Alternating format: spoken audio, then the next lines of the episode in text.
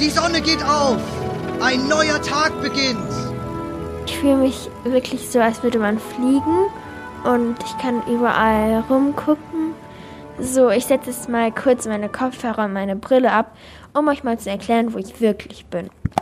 Ich bin nämlich bei Time Ride und ich habe hier gerade so eine VR-Brille auf. Also das ist nämlich so, durch die Brille kann ich eigentlich alles sehen wie in echt.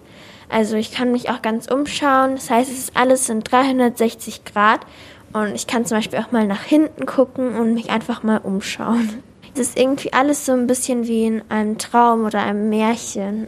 Diese Bille führt mich heute ein bisschen durch die Reise. Als ich angekommen bin, habe ich erstmal eine ausführliche Erklärung bekommen, wie die Brille so funktioniert. Also es sieht ziemlich technisch aus. Gibt es denn irgendwelche Regeln, die man beachten muss, wenn man die Brille aufhat? Dass man sie auf jeden Fall vorsichtig behandelt. Das ist ja ein technisches Gerät, ne? da muss man ein bisschen vorsichtig mit umgehen. Und dann erklärt aber der Zeitreisebegleiter oder Zeitreisebegleiterin, wie man die Brille auch aufsetzt, was man da beachten muss.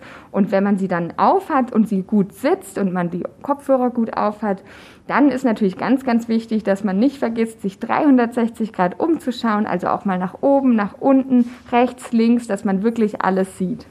Und der Aloysius erklärt mir auch die ganze Zeit, wo ich mich befinde und was hier so passiert. Also zum Beispiel bin ich jetzt gerade bei den Römern beim Limes, also bei der Grenze, und da gibt es gerade einen Angriff von den Germanen.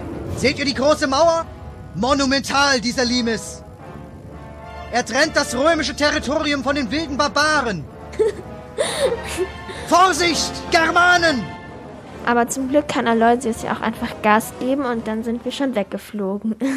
Ich fliege gerade nicht mit einem Flugzeug, sondern mit einem Heißluftballon und der hat eine richtig schöne Pfauenform.